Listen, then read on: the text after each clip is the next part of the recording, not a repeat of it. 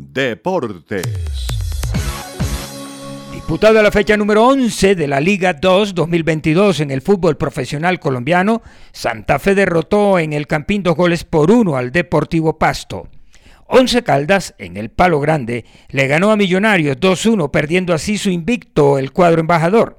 La Equidad como local cayó ante Envigado 0 por 1. Pedro Sarmiento debutó dirigiendo al Atlético Nacional como visitante con victoria ante Jaguares 0 a 1. Medellín va en alza y derrotó al América dos goles por cero. Hoy, Águilas Doradas enfrentará a la Alianza Petrolera a partir de las 8 en punto de la noche. Millonarios se consolida en el primer lugar de la tabla general de posiciones con 24 puntos. Unión Magdalena, con su victoria como visitante ante Cortuluá 1-2, se afianza en el segundo lugar con 21 puntos. Once Caldas es tercero con 18 puntos. Santa Fe es cuarto con los mismos puntos de Once Caldas. En la séptima posición aparece Atlético Nacional. Junior de Barranquilla bajó al décimo puesto con un total de 15 puntos. La Equidad con su derrota queda con 13 puntos y está en la posición número 12.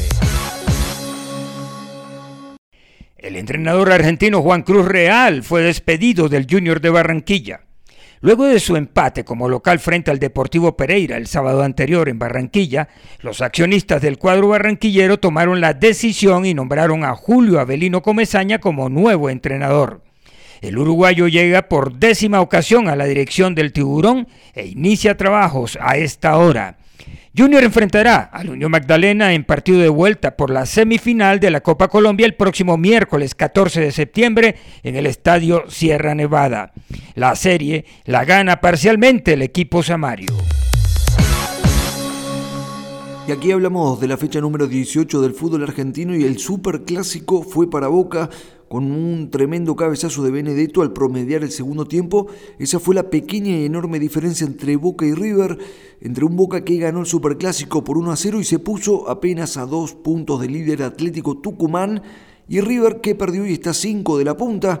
No hubo muchas estridencias entre estos dos gigantes del fútbol argentino que jugaron con un poco de temor a una derrota y en ese contexto el 0 a 0 se explicaba muy bien por los arqueros hasta que el Pipa Benedetto se sacó la mufa en un córner, volvió a meterla después de un largo tiempo y ahora con esta victoria el historial está a favor del Ceneice por 8 partidos de ventaja y además le quitó diferencias a Atlético Tucumán que empató de visitante 1 a 1 frente a San Lorenzo y quedó a 2 de la cima. Y Gimnasia perdió 2 a 0 frente a Newell's Old Boys y por eso Boca y Huracán quedan terceros con 32 unidades y River séptimo con 29. Y hablamos de un fin de semana dorado para el básquet argentino y este sábado primero se vivió un momento histórico para el básquet nacional y sudamericano. Manu Ginóbili ingresó al Salón de la Fama de la NBA e hizo historia en el deporte albiceleste. Se hizo el anuncio oficial y por primera vez en la historia un argentino pasa a formar parte del selecto grupo de jugadores del Naismith Memorial. El legendario Manu Ginóbili, cuatro veces campeón con los San Antonio Spurs y oro olímpico con la selección argentina en Atenas 2004, ingresó en el Salón de la Fama de la NBA.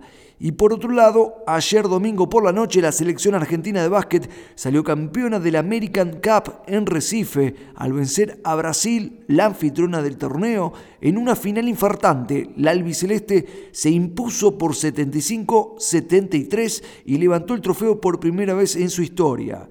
Y el sábado la albiceleste le había ganado a los Estados Unidos por semifinales. Desde el Máster Internacional de Melodía Estéreo en Buenos Aires, Argentina, informó Pablo Lucas Candelaresi.